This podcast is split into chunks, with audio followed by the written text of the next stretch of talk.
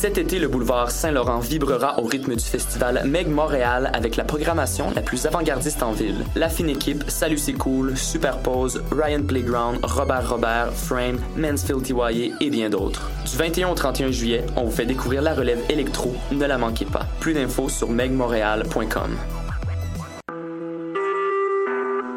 Vous écoutez Choc pour sortir des ondes.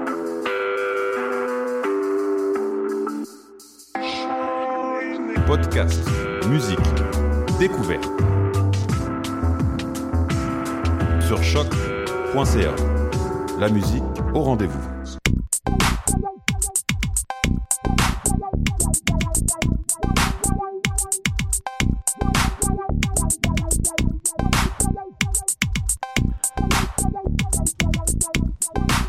Bonjour à tous, bonjour à toutes et bienvenue à Pop 105 en fait, le 105e épisode de Pop en stock radio. Mon nom est Jean-Michel Bertium et aujourd'hui, euh, en fait, c'est ce qui est particulier quand on, on s'attaque à des sujets auxquels on tient beaucoup. Euh, on est toujours un peu fébrile, on veut vraiment pas manquer notre coup parce qu'on a une heure pour parler d'un sujet pop qui est jamais vraiment disparu de l'actualité, mais qui est, à mon avis, peut-être un objet sacré. Du moins, la recherche euh, que j'ai faite pour l'émission m'a un peu plus en plus convaincu que c'est un objet sacré. Et pour ça, j'avais vraiment besoin de quelqu'un d'être ici. Donc, je veux vraiment remercier Rachel d'être là. Bonjour. Ça- bonjour, ça me fait plaisir d'être là, pour vrai. Non, parce que ça arrive une fois de temps en temps, euh, à pas penser qu'on a, on, on- ça, on a attaqué des sujets que je suis comme, hey, plante-toi pas sur ça, là. Ça serait le fun, C'est, c'est. pas qu'il y a des sujets que ça me dérange de me planter, mais euh, celui-ci, bon, ça, ça euh, nécessité la relecture de six livres, euh, la réécoute en fait de, de un long métrage deux fois parce qu'il y a un director's cut et euh, deux téléfilms de six heures. Oui. Ainsi que hier soir à la dernière minute un documentaire portant sur un film qui n'existe pas. C'est quand même particulier quand on y pense trois secondes, tu sais, de, de faire un documentaire sur, dans le fond, un objet qui a jamais existé, mais avec un storyboard qui a été, euh, qui a été distribué en masse. C'est ça, exactement. Donc, le, le, le film n'existe pas. En fait, il y a seulement le film qui n'existe pas. Exactement. Tout- tout la- L'objet central est disparu, mais tous les traces existent. Euh, et euh, ça fait que ben, ce film-là non résolu. Et l'œuvre euh, duquel il découle est, est un espèce de mystère culturel, moi je trouve. Je pense pas que je l'ai mentionné encore c'était quoi.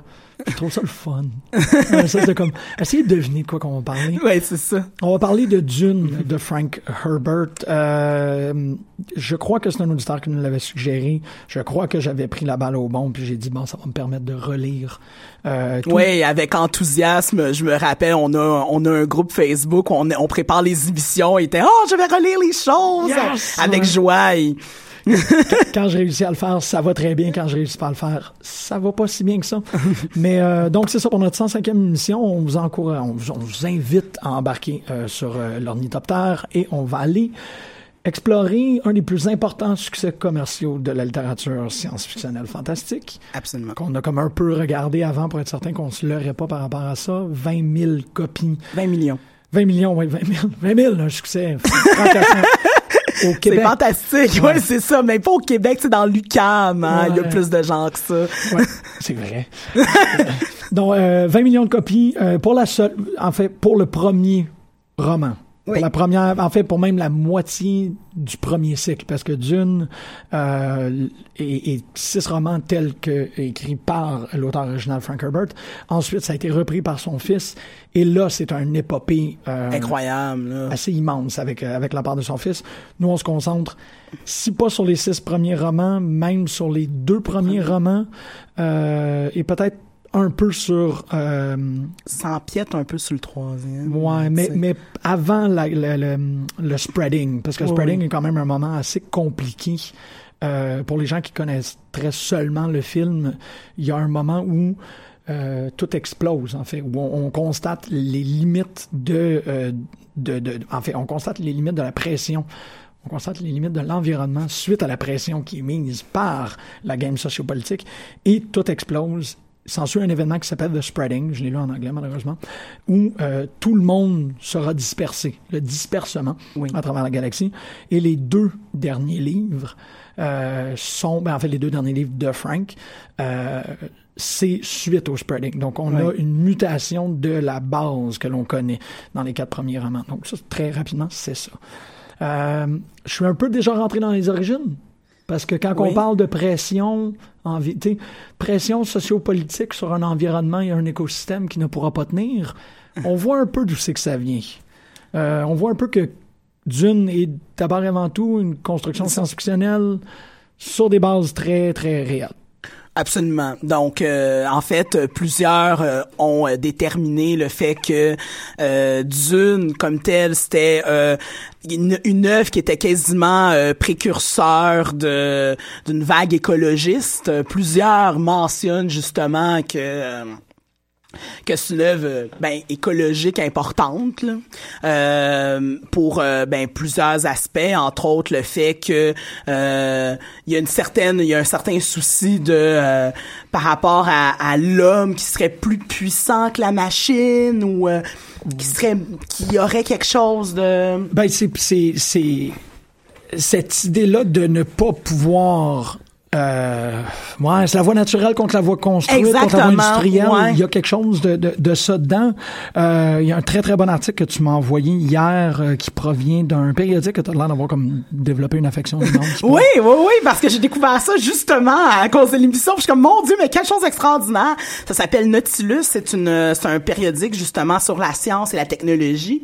Et euh, c'est un, c'est euh, l'article donc en question, c'était sur les liens qu'on pouvait faire entre la désertification en Californie et Dune, puis euh, à quel point euh, justement euh, plusieurs des choses qui qu'on voit dans Dune, dont par exemple la captation de gouttes d'eau euh, du brouillard, qui était déjà là dans la, la planète en question, puis que qui peut être appliqué en Californie, puis là ils expliquent justement euh, De façon très très intéressante parce que Oui. on- cette cette euh, cette science-fiction là qu'on qu'on utilise comme inspiration pour des technologies, il montre très bien dans cet article là que là le, tous les, les filets de captation de de, de, de gouttelettes comme tu dis Oui. commencent à être plus nécessaires que jamais. exact. Euh, mais parce qu'on peut pas inventer cette affaire-là hors de nulle part, ben là, il, il- c'est, c'est, ces scientifiques-là, en fait, Dune puis essayent de reproduire. euh, la chose vraiment euh, de manière précise, de, de recueillir de, de recueillir l'eau aussi à travers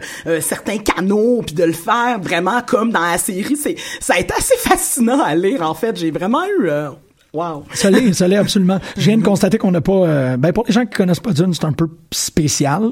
Bienvenue à l'émission. Allô? Euh, mais il faut quand même le mentionner que c'est ça. C'est, c'est un récit, euh, c'est une épopée en fait de, de grandes familles qui se déroule sur une planète qui s'appelle Arrakis, qui est, comme tu dis, en désertification complète. Oui. Et euh, c'est l'interaction entre cette civilisation-là qui est, moi je trouve ça tellement fou comme idée d'avoir un, un empereur intergalactique qui assigne un peu comme des régents qui envoient des gens dans des régions. Bon, euh, si euh, il y a un roi qui qui daigne qu'une famille s'est bien comportée ou a bien développé une région, ben il l'envoie sur une autre comme il l'enverrait dans Dune, il l'envoie sur notre planète.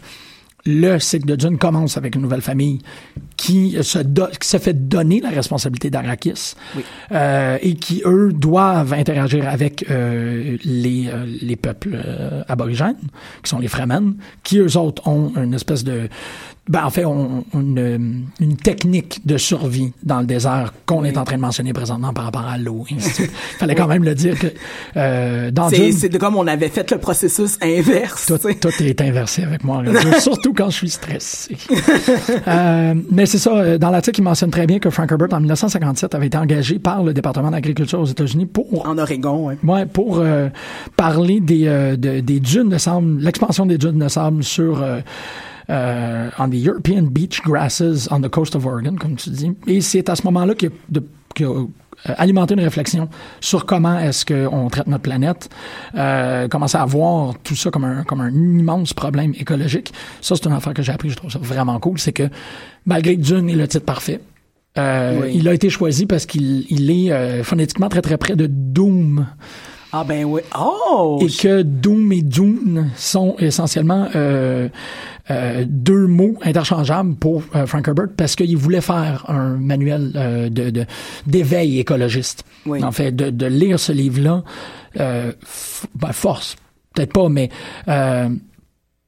place des idées écologiques chez des écologistes chez les gens. On est capable? dans une certaine forme, le con- tu sais, fait que les gens se conscientisent à la chose. Ouais, c'est ça, parce que là, on parle du début des années 70, là, c'est pas fin des années 60. Mi-soi- C'est ça, mi-60, en C'est fait. Ça a été publié en 65, le premier. T'as raison, t'as raison. Ça fait que c'est bien avant, ben, bien avant tout, là. C'est, c'est, Oui. Pensons-y, tu sais, la- la- le, le jour de la Terre, c'est en 70, donc c'est vraiment avant ça, tu sais. Et tu mentionnes le jour de la Terre, mais Robert France, qui est euh, un professeur de watershed management à Dalhousie University, euh, crédite en fait Dune comme étant euh, une des grandes influences de la création de, de Earth Day. Euh, il a même été le premier, euh, le premier keynote en 1970 à l'ouverture de Earth Day. Euh, la, la réaction populaire face à Dune a, euh, a, a comme peut-être encouragé des, des organismes à euh, s'orienter vers l'écologisme. Ça fait que c'est- très intéressant que un livre qui était... Ben en fait, le projet du livre est accompli. Ça, Oui. c'est fort. C'est très fort qu'une science-fiction euh, qui n'est pas du tout, en fait, c'est pas une science-fiction euh, humaniste, c'est pas une science-fiction qui, qui a des référents terrestres.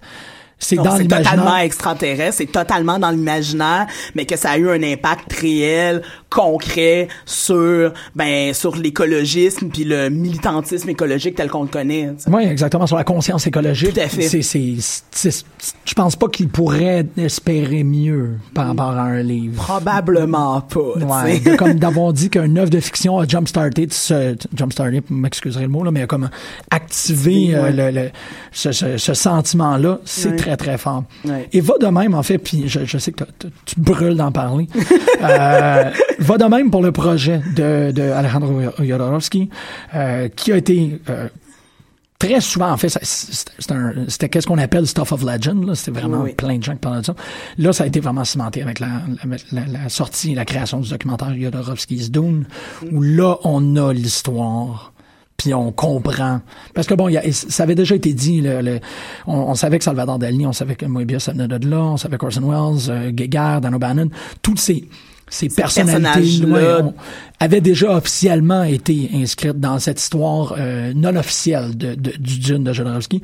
Mais là, le documentaire est comme, oh, OK, t'as un A à Z, on comprend absolument tout. Oui, vraiment, euh, euh, c'est vraiment un documentaire justement qui l'expose. euh, euh, où est-ce qu'on entend Jodorowsky, où est-ce qu'on entend Michel Sédou entre autres, euh, la femme de Dan O'Bannon. euh, puis- Excuse-moi, j'ai donné un coup de poing dans le... oui, non, j'ai vu. euh, Ouais. J'essayais d'avoir aucune réaction. Mais Ri! tu ris tout le temps, c'est vrai, c'est vrai. Ouais, c'est ça. Euh, La veuve de Dan O'Bannon. oui, c'est ça. on- La veuve de Dan O'Bannon est là. euh, qui est un, qui Oui. est un troll Absolument. incroyablement inquiétant. oui. c'est juste qu'il... C'était quasiment peur. Ouais, puis son allemand est vraiment non conventionnel, très guttural, Oh, malgré oui. que l'allemand est déjà une langue très, très, très gutturale, mais là, il est uber, il hurle creepy, là. Non, c'est quelque chose, c'est particulier. Ça fait peur. Moi, j'aurais ça dans, dans, dans le fond de, de ma de mon euh, de mon sol puis boy. Euh, Ben, l'homme et l'art, essentiellement, c'est ce qui est très intéressant dans le documentaire. Je, je suis sûr qu'il a déjà fait des, appari- des apparitions publiques avant ça, mais je l'avais jamais, mention- je l'avais jamais vu. Ouais. Mais là, tu sais, l'inquiétude de l'art de Guéguerre Oui. émane de l'homme où l'homme a été en quelque sorte influencé ou corrompu en quelque Oui. Puis même- même- comme non non, puis même dans le puis même dans dans la le dans la mise en scène de sa présence, on le voit dans un dans un studio très sombre justement, puis il apparaît comme quasiment de nulle part. sais. Mais euh, c'est ça, c'est un documentaire assez complet. Absolument. C'est c'est ça, c'est un documentaire qui qui est très bien fait en fait qui est une histoire en soi. C'est ça qui est fascinant avec ce documentaire là, c'est que ben à la limite bon moi j'ai lu le livre là euh, quand même, mais je pense qu'à la limite quelqu'un qui aurait pas lu le livre, quelqu'un qui en aurait pas entendu parler pourrait embarquer complètement dans cette histoire là, cette histoire de ce documentaire là Ouais. tiré d'un film qui a jamais existé parce que la parce que la structure du documentaire est super bien faite, parce que Jodorowsky est quand même un conteur extraordinaire là, Oh, euh, oui. euh, passionné, euh, Charismatique comme c'est pas croyable. là. Absolument, là, un- magnétique. là. Oh, ce qui a un charme incroyable, euh, ce bonhomme-là, puis c'est ça, puis de la façon dont le documentaire est fait, c'est un documentaire vraiment euh, de manière chronologique. Alors, euh, euh, tout a commencé avec, c'est vraiment ça, là, c'est comme, c'est un quasiment, un, il était une fois euh, structure classique. euh, il était une fois, euh, Jodorowsky avait eu une idée, il a fait ses, il a fait tous ses films, La Montagne Sacrée et tout, et là, tout à coup, oh, il a eu envie de faire Dune, et en plus de la façon dont il explique la chose, c'est j'ai eu l'éclairage de faire ce film-là sans l'avoir, euh, sans avoir lu le livre. Ouais, là, j'ai- là, c'est là où j'ai un peu. euh, Ah oui, oui. J'étais un peu comme. Ben non, mais ça, c'est, c'est encore les, les méfaits d'avoir préparé une émission six mois à l'avance. Là. Oui. Mais d'avoir, quand ça, quand il dit, tu sais, que il est rendu dans ses ambitions, il est suite à Holy Mountain, puis là, il rencontre Michel Serre, puis qu'est-ce que tu veux faire, puis il crie d'une sans même avoir le livre. J'étais comme, ok, mais mais mais il y a rien qui a été cherché. C'est juste que c'était le plus important, c'était le best-seller de l'époque. Absolument. Fait comme c'est à peu près l'équivalent de euh, pour faire des parallèles assez assez grotesques là, mais Nicolas Winding Refn qui tomberait sur Fifty Shades of Grey actuellement. Ça pourrait faire quelque ouais, que ça serait quelque chose de vraiment cool là, whatever. Ok, ah, mais c'est vraiment, mais, mais c'est vraiment ça. Puis la différence, c'est très drôle parce que j'expliquais ça hors d'onde, mais moi, j'ai vu le film au cinéma. Puis quand j'ai, et malgré le fait que j'avais lu le livre et tout, moi, j'avais complètement embarqué dans l'histoire parce que je l'avais vu au cinéma, sur grand écran et tout ça. Puis Jean-Michel me disait que lui, il l'avait vu justement la Hier soir. Hier soir, tu sais. Moi, je, je l'ai revu pour je l'ai revu pour l'émission, puis justement en le revoyant pour l'émission, j'étais j'étais capable d'avoir un œil un peu plus critique sur la chose. Mais mais mais l'émerveillement, euh, le- je me suis rappelé de l'émerveillement que j'avais ressenti quand même quand je l'ai vu au cinéma. tu sais. Parce que c'est vraiment, tu sais, ma faute, c'est de trop tenir au matériel d'origine. Oui, oui. Puis C'est de de- d'avoir des phrases comme ça puis de faire comme, ok, mais t'étais pas vraiment en train de vouloir adapter Dune. Ton projet est émerveillant. Le projet l'est véritablement. Absolument. Quand, quand Jodorowsky explique qu'est-ce qu'il voulait faire avec le film, ouais, je peux comprendre que que c- tu sais, c'était euh, ambitieux, c'est un mot. Euh, c'était cosmique, en fait, c'est ça. Ben c'est- c'était sa volonté là, tu sais vraiment. euh, Il parlait de guerrier spirituel quand il a engagé son monde, tu sais. Puis il y a un côté très justement très spirituel, très ésotérique à ça. On- tu parlais justement du fait que euh, il avait pas lu le livre. Euh, on, on constate, on, on constate carrément quand il en parle que il- le matériel original, euh, il s'est pris des grosses libertés avec. là. Énormément, ouais. Oh, pour, oui. pour faire dire qu'est-ce qu'il voulait dire. Absolument pour pour avancer ses propres visions, tu sais. Ouais, mais au final, c'est c'est drôle parce que euh, encore en préparation, pendant qu'on est en train de discuter de ça, euh, autant que Dune est quelque chose euh, pour Herbert de très matérialiste, très écologiste, faut faire attention à notre terre. Euh, Jodorowsky, lui, malgré qu'il a pas lu, ben, en fait, c'est sûr qu'il a lu le livre inévitablement, là, mais euh, Malgré le fait qu'il l'avait pas lu au départ quand il y a eu l'idée, on va dire ça de même. Oui, exactement, parce que quand même, c'est pas comme s'il avait tout fait ça sans même euh, briser la, la, la, la couverture, là, la reliure. Mais euh, le projet de Jodo est parfaitement complémentaire avec celui de Herbert, sauf que lui, il essaie plus de faire pour l'âme. Oui. C'était la, la, la, la préservation, même l'ouverture, l'expansion de l'âme humaine. Oh, totalement. C'est pour ça qu'il fallait qu'il change un peu l'histoire. Oui. ah oui, un peu, un, peu pas mal. Euh, on pense à la fin, euh, entre autres, euh, de, de du film, de la version de Dune, version Jodorowsky, que quelque chose de, de quasi, euh, de quasi christique là. C'est vraiment. euh, Totalement, c'est- c'est total- c'est ça, C'est Ouais, ça là, tu sais, où est-ce que, tu sais, euh, t'as Paul qui est carrément, euh, tu sais, sacrifié là, euh, tu sais, il manque juste la croix là, à Ouais. peu près, tu sais. mais sacrifié pour en fait ça c'est c'est quand même quelque chose qui est présent chez Herbert c'est la le- non pas le sacrifice mais comme ben, en fait je l'ai déjà mentionné en introduction c'est drôle mais euh, la, la- le, le spreading la diffusion Oui, oui. Euh, Paul se sacrifie pour qu'une pièce de lui entre en tout le monde et Oui. fasse de tout de tous euh, ces guerriers spirituels que tu mentionnais oui. c'était ça c'était qu'il voulait que dans le film, il y ait un sacrifice qui euh, vienne poser une graine, là, créer une germe chez chacun des auditeurs Oui. et de faire cette immense cabale de guerriers spirituels. Oui, oui. quand même quelque chose.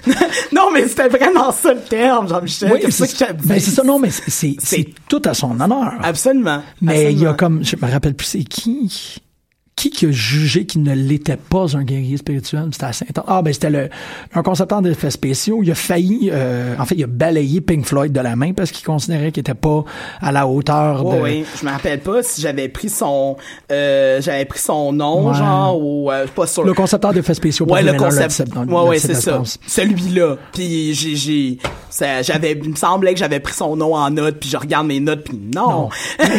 Ça pour dire, Jodorowsky, à première rencontre de cet homme-là, a euh, évalué qu'il n'était pas un guerrier spirituel.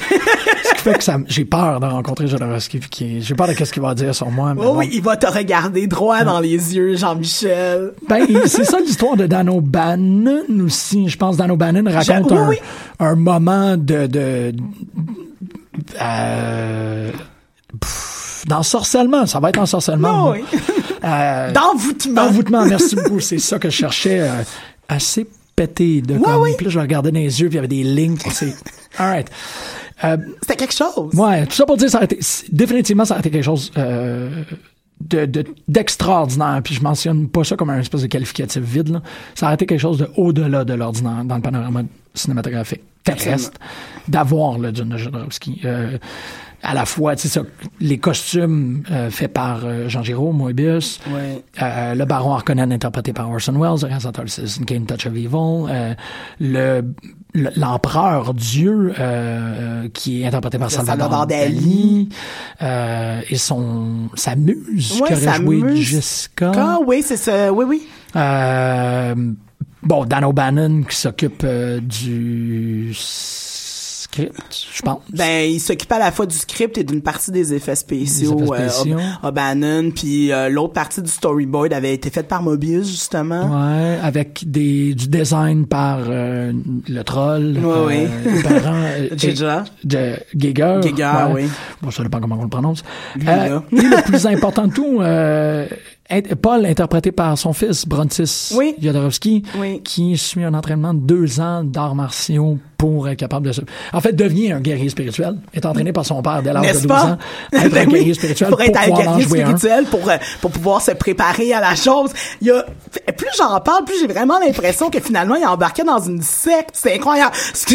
Ben oui, c'était peut-être juste cette euh, la nécessité pour l'œuvre, tu sais, de faire un, un- un- une cohésion Ouais. spirituelle et, et holistique pour qu'on embarque tout dans cette espèce de grande arche puis qu'on fasse c'est weird. Euh, comme moi. Ouais, ok. Euh, en fait, c'est très euh, comment est-ce que je peux dire ça, c'est que ça nous amène ailleurs euh, par rapport au Dune de Herbert parce que ces trucs-là, en fait, le, le- le cycle de, de- de Frank Herbert est quand même très spirituel, mais toujours dans une idée très euh, concrète. Il y a, une, concrétude à la spiritualité à l'intérieur du monde de Dune, euh, notamment avec les Bene Gesserit, euh, qui est pas aussi hallucinée que celle de Jodorowsky. Ça, non, mais, mais elle, est, elle est imaginaire, Ouais. mais le, le, c'est nettement moins pété, c'est nettement moins éclaté. Il y a vraiment une cohérence là-dedans, une cohésion Ouais, aussi. mais la religion interne de Dune est quelque chose de très austère, très Ouais. contrôlé, très, très euh, discipliné. C'est Oui. ça le mot que j'ai. Malgré que Jodorowsky est quelqu'un de très discipliné, euh, Herbert avait comme une autre façon d'aborder tout le registre spirituel à l'intérieur de Dune. Et euh, t'es-tu correct pour Jodo? Oui. T'as fait le. ouais? J'ai fait le tour pas mal de ce que je voulais dire. Une des choses Mhm. qu'il a fait pour l'œuvre, euh, qu'il a fait pour la rédaction de Dune, puis pour la, la création de cette espèce de, d'univers spirituel là, c'est qu'il a été euh, s'inspirer d'un euh, un peuple euh, pré-sémitique que l'on nomme les Nabatéens. En fait, c'est encore ton article là, de, de Navigator?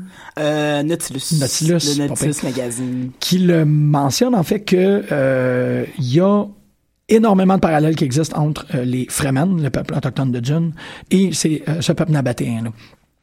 C'est ce qui fait, c'est drôle, j'avais une, j'étais, chez des amis à Toronto la fin de semaine dernière, dont un, qui est un grand, grand, grand fan de Dune. Euh, puis que lui aussi, étrangement, m'a raconté des espèces de... Où il a, je pense que lu les six en un mois ou un truc comme ça. Oh oui, mais moi, je me rappelle justement, tu sais, je te racontais euh, hors d'onde que j'avais lu la, la chose à 14 ans, mais je m'étais claqué ça. Je m'étais, je m'étais claqué ça en quelque chose comme trois mois, là, Ah, deux, trois mois, là. Oui, oui, oui. J'étais fasciné par la chose. Ben, il y a de quoi, c'est ça. Puis ça, ça- C'était vraiment un page turner, puis bon, euh, j'habitais loin de mon école secondaire, fait que j'ai eu le temps de lire ça avec joie. Ben, c'est ça, François racontait, c'était comme une perte d'emploi qui a fait en sorte qu'il a été comme totalement libéré pour, euh, Ouais. pour pouvoir s'y donner. Euh, mais m'exprimait qu'il y avait un- une forme de... de, de, de Ouais, c'est ça, de, de, de- d'hallucination. Il a comme vraiment euh, piqué pendant qu'il lisait, puis il est tombé dans un, un- un deuxième registre, un second registre, qui est, à, à mon avis, peut-être euh, dû à ce fait-là que euh, Frank Herbert a vraiment été s'inspirer de quelque chose qui est véritable, mais qui l'a euh, décontextualisé. Donc, la vérité spirituelle qui existe dans le roman est quelque chose qu'on est capable de... de dans, dans l'inconscient collectif humain, on est capable de se connecter, mais il est amené ailleurs, donc on doit le regarder comme étrange, mais on n'est pas capable de nier le, le- le sentiment véritable qu'il y a dedans. Oui. Un autre truc qui est très important, à mon avis, par rapport à ça, c'est que euh, en euh, puisant dans la, la- la- la mythologie ou dans le, le comportement des Nabatéens, il y a énormément de termes musulmans arabes qui sont utilisés dans Dune. Euh, et ici, je pense qu'il y a un truc, de, un, un truc de génération qui est important à mentionner, c'est que euh, pour quelqu'un, par exemple, comme tu disais, à 14 ans, qui lit le livre, qui est peut-être pas entièrement familière avec tout le registre des mots du Coran, euh, utilisés dans le Coran, ou des, des, des principes utilisés dans le Coran et tout, ces mots-là peuvent passer comme des créations exotiques. Absolument, comme euh, comme euh, totalement une invention, comme dans le cas du Seigneur des Anneaux, ou est-ce que euh, c'est une langue qui a été bâtie pour le Seigneur des Anneaux et donc si tu lis ça, effectivement, moi j'ai lu ça en donc à 14 ans, c'était à la fin des années 90. Euh, on, on- à la fin des années 90, on n'entendait pas autant parler des pays arabes ou quoi que ce soit, donc ça pouvait passer totalement comme si euh, ça avait été inventé pour le livre. Oui, c'est ça, c'est ça. Puis c'est des mots qui, comme tu dis maintenant, sont tellement utilisés. Absolument. Ben en fait, euh, tu sais, juste l'écart euh, juste l'écart de ça, je veux dire, si j'avais lu l'œuvre euh, à à 17 ans plutôt qu'à 14, à, à 17 ans, donc c'était euh, justement au tournant du 11 septembre 2001, c'était en 2001 en fait que j'ai eu j'ai eu 17 justement.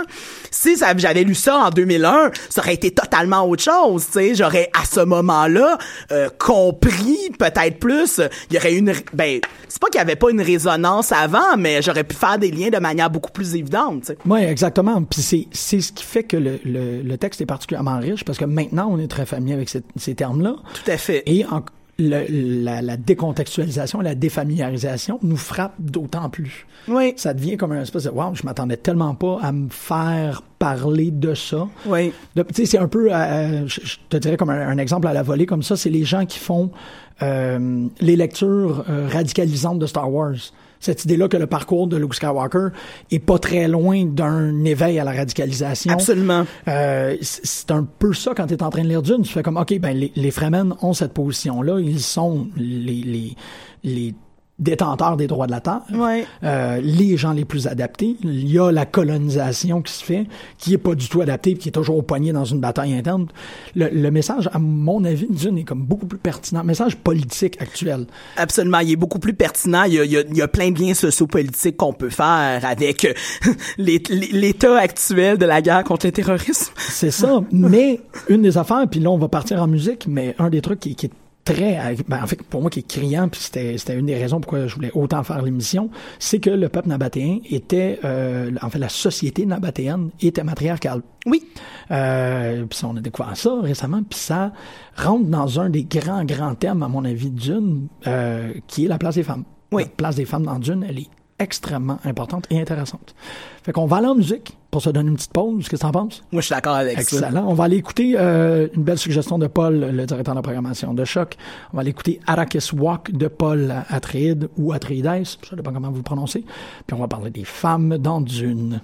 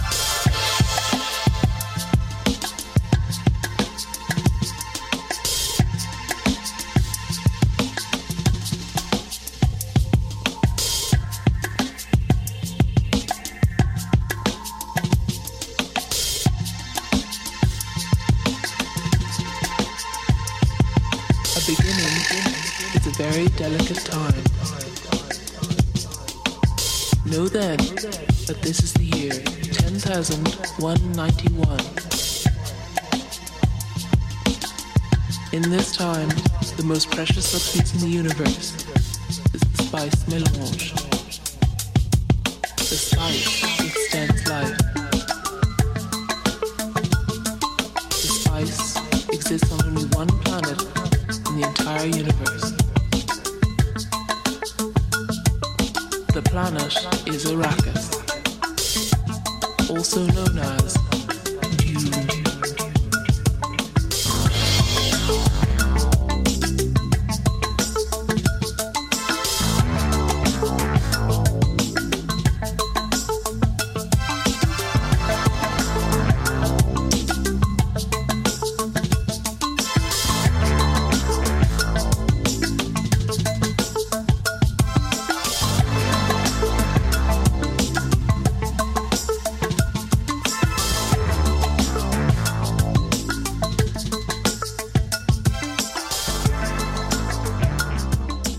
Vous êtes toujours sur les ondes de choc.ca. Vous écoutez Pop en stock et euh, j'avais pas le courage de terminer euh, la dernière pièce parce qu'elle était trop bonne. C'était vraiment, vraiment bon. Paul Atreides, Arrakis, Walk. euh, vous écoutez une émission qui est entièrement consacrée à, À Dune. Dune! À Dune. Puis, euh, ouais, merci, merci des, des mots de réconfort pendant la, la pièce musicale parce que je suis comme, j'ai le goût de parler de tout. et, on en était en fait pour la, la- raison principale de euh, de l'émission, outre la proposition qui a été faite, c'est vraiment euh, j'ai été épaté par la place des femmes dans Dune. Été très c'est au-delà de toute cette idée-là d'un, progressisme ou d'un féminisme euh, démonstratif dans l'œuvre, il y a quelque chose de très important sur la représentation des femmes dans, dans le livre. Ben oui, tout à fait. Ben ne serait-ce que euh, ben déjà euh, avec les les, les Fremen comme tels, c'est un est un peuple justement ben sont un peuple en tout cas peu importe ils sont whatever. Oui, je suis prof de français. Tu l'as, tu Merci. Euh, elles sont un peuple qui consacre justement, qui amène les femmes à occuper des rôles importants. Euh, D'un point de vue religieux aussi, euh, elles ont un rôle, euh, elles ont un rôle important à jouer. Donc, Ouais. euh, c'est, c'est même euh, c'est bien intéressant. En fait, je vais le mentionner parce que bon, on n'a pas pensé que vous savez qu'il y a un portail euh, d'articles scientifiques qui sont publiés. Euh, Tristan Béran a écrit un, un, un ouais, tu l'as. ouais, je l'ai puis je l'ai lu. Il est vraiment bon. Il est Euh, excellent. un article qui s'appelle Images de femmes, images de guerrières dans Dune de Frank Herbert, où il mentionne, c'est le seul extrait que je vais vous lire, le reste, il va falloir que vous ayez sur le portail pour euh, le lire par vous-même. Pas que, par stock.ca. euh, la femme, attends, euh, Dune mettra en avant la femme comme image guerrière, et, pardon, et je cite, non pas guerrière uniquement comme un homme pourrait penser qu'elle le serait, toute de force et de combat pour assurer sa survivance, mais tout d'abord comme l'image d'une Athéna, alliage de savoir et de pouvoir, de respect et de sacrifice, avant de voir que cette forme de violence pure est également une des caractéristiques de certaines des femmes du cycle, par l'image des euh, honorées matriarches ou les ho- honored matresses euh, dans la version anglaise. Les femmes dont il va être question ici ne sont pas armées au sens conventionnel du terme. C'est sûr, ça devient important. Les armes qu'elles possèdent ne sont pas visibles, mais inscrites dans leur corps même, dans le contrôle et l'utilisation de ce dernier, afin de pouvoir aboutir à leur fin. Puis là, ici, je le mettrai en caractère grand. Elles ne sont pas armées d'armes physiques, car leur physique est leur arme. Et c'est autour de cette transposition que cette étude va se structurer. Donc, allez lire l'étude parce qu'elle est extrêmement intéressante, mais elle est aussi très criante. Un des trucs que, que, que Tristan Béran souligne, c'est le l'apparente euh, euh, disparition, je- moi je dirais plus disparition, mais une absence totale de l'étude des femmes dans le canon de Dune. Oui. C'est pas quelque chose, en fait, on a beaucoup plus été regardé, euh, ben c'est ça, qu'est-ce qu'on a le mentionné. côté écologique, le côté spirituel. D'ailleurs, Tristan Béra, euh, sa, sa thèse de doctorat, c'est le, c'est sur euh, le destin chez Dune. euh. Ah! Ouais, ouais, ouais. J'avais comme, j'en ai commencé à en lire euh, quelques extraits justement de la chose parce que. Ben justement, en, en parlant de, tu sais, avec la lecture euh, de l'article de Pop en stock, puis je me suis demandé, bon, est-ce que de voir les autres, les autres études, puis je suis tombé sur sa thèse de doctorat, Ah. sur euh, le, le destin, puis euh, Je vais lire ça parce que ça fonctionne. c'est super bien. intéressant. Donc c'est ça, puis se concentrant principalement dans les personnages sur ben Paul lui-même, mais surtout sur Leto, le deuxième, le fils de. Paul, Ah ouais. qui se concentre vraiment là-dessus, puis sur Paul et Alia, dans le fond, les enfants de les, en- les enfants de Leto, puis euh, de Non, mettre non, Leto 2, le fils de Paul. C'est ça. Et, euh, ah non, les enfants de Leto, Paul et, Et euh, Alia, Alia. ou Ganima, qui est la, fils, la fille de Paul, et, Exactement. et Leto 2, oui. et Leto 2, voilà. Donc vraiment cette cette lignée-là, qui, qui se concentre principalement là-dessus, Puis qui est forte de destinée, ben oui. Absolument, tu sais que dans le fond, c'est que cette destinée là, tu sais c'est c'est il y a à la fois quelque chose de contraignant mais en même temps quelque chose avec plein de possibilités. En tout cas, c'est fascinant à lire. Moi, j'ai lu seulement évidemment l'intro et la conclusion parce que hein, euh, je j'allais pas me taper 300 pages pour venir ici, mais sérieusement, j'ai lu les j'ai j'ai j'ai lu la, la les, les les chapitres de cette chose, c'est absolument fascinant. Ah, ouais, Ouais. Ben, ça va être, ça va être de, lecture, de la lecture de, de, de spécialisation à ce point-ci parce que, euh, ben, parce que c'est, ça, ça doit être super intéressant, en fait. Parce que c'est ça. Cette, cette lignée-là, elle est extrêmement lourde de destinée. Et pour venir au point des femmes, par rapport à ça, elle est, elle est d'abord et avant tout, euh, de par des raisons de matrice. Puis ça, euh, dans la description, on l'a quand même pas dit, mais il fallait qu'on arrive à ce point-ci pour pouvoir le décrire correctement. Jessica Atreides est une Bene Gesserit, en fait, qui a devancé les plans de son ordre religieux. En fait, les Bene Gesserit, c'est un ordre religieux extrêmement austère qui a euh, qui, qui qui lègue d'importants pouvoirs aux femmes Absolument. Uniquement aux femmes. En fait, il n'y a pas de Bene Gesserit euh, masculine. Ça leur confie des pouvoirs exceptionnels, mais ils ont une énorme rigueur de vie qu'ils doivent respecter. Elle devance des plans pour l'arrivée d'un personnage qui s'appellerait le Kwisatz Haderach, qui est le seul homme, le seul, le- l'enfant qui porte le pouvoir, en fait, qui serait le seul, le seul Bene Gesserit masculin, chose qui défie la règle que je mentionnais tantôt. Oui. Le truc, Qui est carrément désigné par les femmes. Oui, exactement. Oui. Mais eux, ils ont tous, depuis, dans un espèce de comme eugénisme sélectif de comme toi tu vas te retrouver avec lui puis tu vas le marier puis cette lignée là va faire ça l'ordre des Bene Gesserit avait prévu l'arrivée d'un Kwisatz Haderach Mm-hmm. mais n'avait pas prévu que c'était pour être Paul parce que Jessica a joué un peu avec euh, avec le destin le truc c'est que Jessica sera la mère euh, ben en fait l'impératrice de Dune pour un instant la mère du Kwisatz Haderach sera aussi la mère d'une très importante et très forte Bene Gesserit qui probablement, qui potentiellement aurait été la mère de la véritable euh, mère de, de- du vrai Kwisatz Haderach. En fait, Ganima avait énormément de trucs dans sa destinée qui s'en venaient. Ça a été un peu euh, coupé par Jessica. Et aussi, Jessica, puisque sur Dune, on a quelque chose qu'on n'a pas non plus mentionné depuis le début de l'émission, mais qui a été mentionné à outrance dans la pièce musicale, c'est- c'est correct, le Spice Mélange, Oui. qui est la ressource naturelle. Ultra recherché c'est c'est c'est la raison de la c'est la raison de la guerre Oui, c'est ça. c'est Le truc, c'est qu'Arrakis est la seule planète qui a les vers qui permettent à cette terre-là de développer dans le sable le Spice Mélange, qui est une potion qui mène à la fois à la communion complète avec l'univers et le cosmos, ouais. et aussi une forme d'immortalité. Euh, donc, je vous laisse deviner que c'est quelque chose d'extrêmement primé. Euh, Jessica, lorsqu'elle portera Alia, boira une odyssée du Spice Mélange et il y aura communion. Euh, une communion complète entre la mère et le bébé in utero. Oui. Quand Alia va naître, elle sera en possession de toutes les mémoires de toute la lignée Atreides. Donc, euh, non seulement les mémoires de Jessica, mais tout ce qui est venu avant. Ça sera quelqu'un, ça va être un bébé extrêmement puissant. ça va être un bébé extrêmement puissant et, et, et, et qui ben qui détient carrément la mémoire en fait c'est qui détient carrément la mémoire de la famille et, du peuple Et tu sais. du monde, et parce du qu'elle a- monde tout à fait Elle prend conscience de, des- du mélange génétique. Oui. Parce qu'elle est aussi, bon, sans vous révéler quoi que ce soit, euh, cette lignée-là est corrompue par du sang Harkonnen, qui est le, le- le peuple oppresseur. Euh, et ça aussi, c'est pour, ça que je trouve que la, la- la thèse de Tristan Bera est d'autant plus stimulante, parce que ça aussi, ça devient très pesant sur Alia. D'avoir, d'être, comme tu dis, la conservatrice de la mémoire complète, euh, et même que plus tard, c'est drôle parce que je, je suis en train de penser aux destinées de tout le monde tout d'un coup, euh, Paul euh, engendra une fusion avec un ver, sa conscience se séparera dans les derniers vers qui survivront une fois le, le spreading.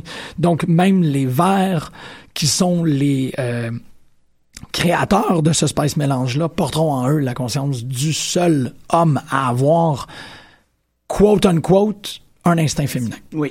C'est ça qui est très intéressant, c'est que dans Dune, on voit pratiquement, ben pas pratiquement, on voit unilatéralement des hommes qui se plantent, des C'est très vrai. le destin tragique est immense chez les hommes, des femmes qui ont mais qui ont une force et une puissance, qui ont à la fois une force et une puissance, une conscience, puis qui sont justement la détentrice, comme je le disais tout à l'heure, d'une- de la mémoire collective. de la mémoire, de la puissance, de la sagesse, de l'intelligence, de tout. oui. Tout passe par les femmes. Au, au contraire d'une certaine, sais, on parlait du côté spirituel, puis euh, du côté euh, christique de Jodorowsky dans la religion catholique, c'est pas les femmes, ce sont les hommes qui ont cette puissance-là, ce charisme-là, ce- cette sagesse-là. Et ici, dans l'œuvre de Dune, c'est complètement inversé. C'est euh, c'est c'est c'est ce qui rend l'œuvre d'autant plus intéressante parce qu'il y a à la fois cet héritage spirituel-là qu'on peut faire des liens euh, très justes, puis euh, une avancée par rapport à, oui. à la place des femmes. Ben, c'est que s'il y a un homme dans Dune, c'est qu'essentiellement, il sert de je veux pas dire marionnette là parce que c'est trop convenu mais mais il est la devanture on met le gars en premier puis on Tout est à comme fait. ah, regarde vas-y puis correct. dans le milieu t'as un robot ben en fait pas, un- pas un robot mais Duncan Idaho vivra une énorme histoire où il se fera continuellement reproduire dans des dans des bocals et sera toujours réactivé pour servir euh, de d'histoire en fait de livre d'histoire pendant que les Bene Gesserit et les euh, Honored Martres qu'on a maîtresse pardon pas dire Martre je veux pas parler du, du musée l'idée mais euh, ce, ce, ce une guerre immense euh, dans les deux derniers livres. J'ai trouvé ça tellement fort, j'ai trouvé ça tellement, tellement, tellement fort de finir le sixième livre, Chapter House Dune, par une lettre d'amour à sa femme qui vient de mourir. Puis ça, euh, de sortir du propos du livre, c'est une postface émouvante et très, très, très senti parce que tu viens de finir un immense cycle de littérature puis là l'auteur s'assoit puis dit ma femme est décédée il y a quatre ans je pense. Oui. juste avant que, que pendant que je commençais celui-ci. Euh, puis je vais vous raconter comment elle est décédée. Et l'emphase qu'il met sur les larmes l'emphase qu'il met sur le toucher toutes ces petites emphases là que tu te rends compte que c'est c'est via le toucher que se transmet beaucoup de la connaissance entre, entre Jessica et, euh, et, Paul Et Paul. la larme qui est de l'eau que l'on ne doit pas gaspiller entre Paul et euh, Chani. Il y a Euh, tellement de li- il y a tellement de liens, il y a tellement de liens émotifs qu'on peut faire entre la véritable histoire et, et, et Dune et justement c'est c'en est effectivement très touchant puis c'est c'est là tu me le rappelles Ouais. parce que ça fait euh, ça fait un bout que je l'ai lu là mais puis tu me le rappelles puis effectivement avec des yeux d'adulte c'est euh, d'autant plus il aimait euh, prenant. beaucoup sa femme. Et il aime... il- sa femme et les femmes sont devenues une grande inspiration, sont, devenues- sont une source de grande inspiration euh, par rapport à Dune. C'est, c'est à mon avis quasiment euh, impossible de lire Dune sans cette espèce de lucarne féministe là. C'est là, t'es comme baf. Il y a pas de ah mais regardez comment c'est progressiste ici, puis tout il y a pas d'excuse qui se fait dans le corpus. Tout est à mon avis très explicité. Oui. C'est ce qu'il a fait, puis c'est un peu ça que tu disais, que toi t'as l'impression que l'écriture de Dune a encouragé les femmes à écrire en science-fiction. Oui. Ben oui, parce que dans le fin fond, c'est que euh, ce que je ce que j'allais dire, c'est que je pensais à, à des influences euh, euh, plus ou moins euh, évidentes et tout ça. Euh, entre autres, euh, parmi les influences que je vois qui sont les plus euh, en littérature américaine, il y a Octavia Butler. Euh, qui est euh, une, une auteure afro-américaine qui a déjà évoqué justement son amour de Dune puis dans la dans son livre Parable of the Sower of the Sower of the Sower Sower Sower. C'est euh, il y a clairement en fait c'est c'est un livre post-apocalyptique où est-ce que justement il y a une certaine désertification puis qu'il manque d'eau et que là ils doivent se battre pour l'eau et, et l'histoire euh, d'une fille de 12 ans qui justement combat dans cette euh, plane- euh, planète, dans cet univers. euh, dans cette ville-là qui est complètement euh, détruite et tout ça. Euh, L'influence, elle a avoué elle-même, Butler, son, son influence par rapport à ça.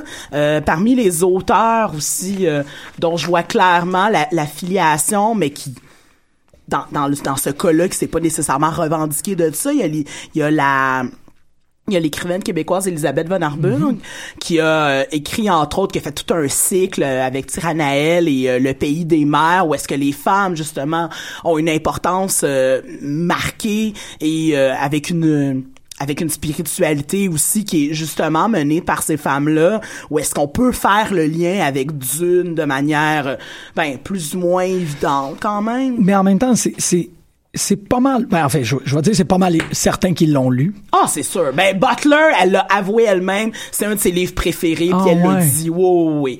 Dans le cas d'Octavia Butler, là, c'est, Ah, elle l'a écrit que c'était un de ses livres préférés, puis que ça a été une de ses grandes inspirations. Puis quand on, on voit Parable of the Sower, euh, c'est assez évident. là, Ok. tu sais. Le côté, justement, euh, de, de la petite fille qui est seule, puis qui se joint avec certains autres contre cette, euh, cette ville qui est euh, totalement euh, inhabitable parce qu'il manque d'eau, parce qu'il manque de tout, tu sais. Ouais. euh, ouais. Ouais, c'est ça. Puis c'est aussi dans la, la mouvance d'une conscience écologiste. Absolument. ouais. qui commence à rentrer. Mais c'est ça, tu sais, c'est une œuvre qui a euh, un, un très grand leg. J'ai l'impression. Puis c'est un peu en introduction, je disais comme il est pas disparu, il est comme invisible d'une. Euh, bon là, avec le documentaire, c'est sûr que ça a remonté un tout petit peu, mais on peut pas nier. C'est ça, 20 millions de copies, ça a été un, un immense succès. J'en parlais avec ma mère, puis elle me disait, ben oui, je me rappelle de l'avoir lu à l'époque quand c'est sorti parce que tout le monde le lisait. Ouais, ouais, ouais. Puis c'est surprenant comme phénomène littéraire parce que, bon, à notre époque, Dune, c'est vraiment une poignée d'initiés. Je suis pas en train de dire que c'est un, un, un best kept secret ou un truc ultra cryptique, mais c'est pas quelque chose C'est pas le Seigneur des Anneaux. ouais, là. que les gens se revendiquent à ce point-là des Absolument. grands fans. L'affaire, c'est que, si tu me permets, C'est correct. Dune perdure dans l'inconscient collectif de façon très, très, très euh, pernicieuse, si on peut le dire de cette manière-là. J'ai, euh, en Disons dans une œuvre que plusieurs euh, plusieurs auditeurs de Pop en Stock connaissent, entre autres. C'est ça. C'est c'est un objet d'étude pour plusieurs personnes dans notre, dans notre collectif. Oui. Euh, c'est un, un, un objet de culture populaire que plusieurs, si pas la majorité, si pas tous nos auditeurs connaissent. Mais euh, je me suis amusé, je me suis fait un petit exercice, euh, il y a, en fait, il y a déjà maintenant un mois, où, euh, mais je l'ai peaufiné euh, tantôt, j'ai essayé de faire un synopsis. Puis c'est pour ça que j'ai pas fait, c'est pour ça qu'on n'a pas fait un synopsis complet en début d'émission, parce que ce jeu-là est vraiment trop agréable. Je fais un synopsis rapide du premier livre de Dune et amusez-vous à dresser les parallèles là où il y en existe. Rapidement, l'histoire de Dune, c'est l'histoire de une maison où l'on transporte nos membres dans un nouveau royaume pour gérer les ressources pour le roi. Il y a beaucoup de pôles, j'ai pas été vraiment dans, la lecture euh, fleurie. L'histoire suit qu'une famille qui était auparavant responsable de ce royaume conspire pour renverser la nouvelle famille afin de reprendre le pouvoir sur ce royaume. Il y aura un coup d'État rendu possible par un traître auparavant loyal au roi. Ceci mènera à la mort du patriarche de la nouvelle famille installée. Un enfant réussira à quitter pour aller se cacher chez les guerriers, un peuple qui chasse les créatures autochtones, qui habitent en hauteur pour se protéger du climat. La fille de la famille survivra, mais prêtera serment de vengeance. Elle deviendra un assassin qui jure de tuer tous ceux qui ont trahi sa famille. Elle a 10 ans. Le fils exilé, sujet d'une prophétie, unira les peuples après avoir consulté un nain stratège et mènera une guerre au-dessus d'un mur géant. C'est un peu ça qui est en train de se passer quand on a fait euh, notre émission euh, pour le début de la sixième saison de Game of Thrones. J'étais complètement pris dans cette idée-là que euh, autant que Octavia Butler l'a annoncé, je trouve Oui. ça pratiquement criminel que George R. R. Martin n'a pas annoncé son affection pour Dune. On, on le sait, bon, évidemment, ces auteurs-là sont des grands lecteurs. Ils ont été puisés dans la Garde des Roses, ils ont été puisés dans des textes qui sont des dynamiques très répandues. Oui. C'est- pas crier au pastiche à ce point-ci. Je suis pas en train de dire qu'il y a de la mauvaise foi de la part de George R. R. Martin. Juste que je trouve ça extraordinaire que Dune, qui est une œuvre de science-fiction, perdure dans une œuvre de fantasy Absolument. ça c'est c'est remodelé de façon quasiment identique. Il y a une polyphonie. Il y a énormément. La structure des romans sont aussi par personnage. Il y en a six. Oui, oui. malgré of Thrones, ça à 7, mais. C'est vrai. mais oui, oui. Si George R. R. Martin En tout cas, meurt demain, vous entendez, ça va. euh, oui, parce que c'est un peu. Ouais, ok. Euh, je eh, non. Euh, il y aura eu une, une- une- une- ah, comment est-ce que je, je veux dire une belle personne? Oui, oui, c'est une, une belle. Ah, c'est c'est Canfold. Salut, on est encore en nom. OK. Euh, je vais faire ma conclusion parce que là, les gens euh, nous ont pas vus. Bonjour. Euh, J'ai complètement perdu l'idée. Le fait de que je Euh, Il y, a- il y a eu persévérance de l'idée de Dune. Oui, oui. Excusez, on a eu un quiproquo eu un- avec le, le- Je peux pas faire semblant que c'est pas arrivé. Les gens de Cannes Football Club viennent de rentrer parce que je suis pas à la régie, donc ils pensaient que c'était vide, mais je suis ici en train de faire ma conclusion, c'est un peu weird. On est très, très, très familier avec le canevas initial de Dune, là, je veux pas dire que ça continue. Et au-delà de ce synopsis bref-là, il y a, tout au long de ma lecture, il y avait des trucs qui activaient de l'intertexte entre Game of Thrones, entre Dune et Game of Thrones. Je me retrouvais continuellement dans les, les visions de Paul qui apprend à euh, ride the sandstorm ou ce qui embarque euh, en fait l'usage d'un crochet, euh, double crochet avec une corde. Il est capable d'être transporté par euh, par ses grands euh, vers. Euh, je revoyais Daenerys Targaryen qui, Qui faisait, qui fait grosso modo la même chose. Exactement.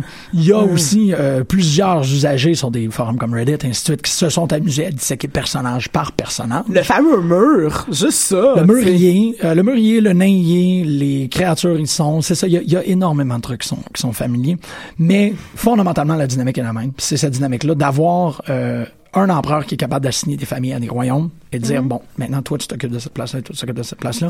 C'est sûr que ça va créer du drame. Puis c'est ce que ça a fait dans euh, dans Dune et dans Game of Thrones. T'as quand même pas le choix de te retrouver avec cette idée de familiarité-là. Mais, euh, à mon avis, ça n'a pas assez exporté de gens vers Dune. C'est pour ça que je mets l'emphase actuellement sur le fait que Game of Thrones est aussi similaire à Dune. C'est euh, pour les ces, ces grandes ce- ce- cette grande hiver là entre les romans un échappatoire parfait. C'est vraiment Oui. un très très bon moment. Si on, on- on se console à dire qu'on écoute la télésérie pour voir un chemin alternatif à l'œuvre de R. Martin, de regarder qu'est-ce que Weiss et Benioff peuvent en faire, ben vous pouvez totalement regarder Dune comme de totalement comme l'inspire mais pas une inspiration mais comment dire une certaine forme de genèse de cette structure là ou même dans le registre, c'est c'est d'exporter le la fantaisie, Oui. de dire ben c'est pas la fantaisie, ici c'est la science-fiction. Oui de voilà comment ça pourrait se, se transposer dans une œuvre science-fictionnelle puis de voir euh, tu sais carrément une, une certaine forme de dialogue aussi avec ça Absolument. Absolument. Ben là-dessus, regarde, en fait, euh, il y a une dernière affaire que je voulais pas euh, que je voulais pas oublier de mentionner parce que euh, Alexandre Poirier euh, aurait définitivement parlé de ça s'il était venu. Euh, le deuxième jeu de Dune, en fait, qui est sorti en 1992, est essentiellement le premier RTS. C'est un c'est un, un œuvre euh, un jeu vidéo qui a été très, très, très inspirant pour des trucs comme Command and Conquer, Warcraft et Age of Empires et les StarCraft. Dune euh, est aussi à la base des... Ben, en fait, c'est pas, pas le Dune de Frank Herbert, mais Dune a aussi inspiré une, une forme extrêmement populaire de jeu vidéo. de jeux vidéo Ouais. Et euh, je conclus en fait sur euh, deux trucs. En fait, je voulais finir en musique, soit en mettant Dune Spice Opera, mais on a déjà écouté quelque chose qui était similaire à ça.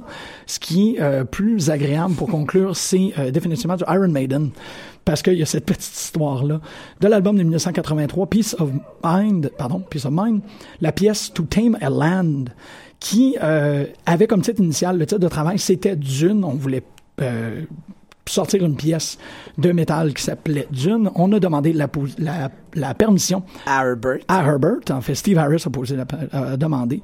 Et l'agent de Herbert lui est revenu. Il a dit euh, Nous déclinons, puisque Frank Herbert n'aime pas les bandes rock, et particulièrement pas les bandes de heavy rock, et spécialement pas les bandes comme Iron Maiden. Donc, on va aller écouter ça en hommage. Je vais te remercier énormément de ta participation, Rachel. ça me fait plaisir On va, Jean-Michel on va aller écouter du Iron Maiden? Écoute Yeah, to tame a land.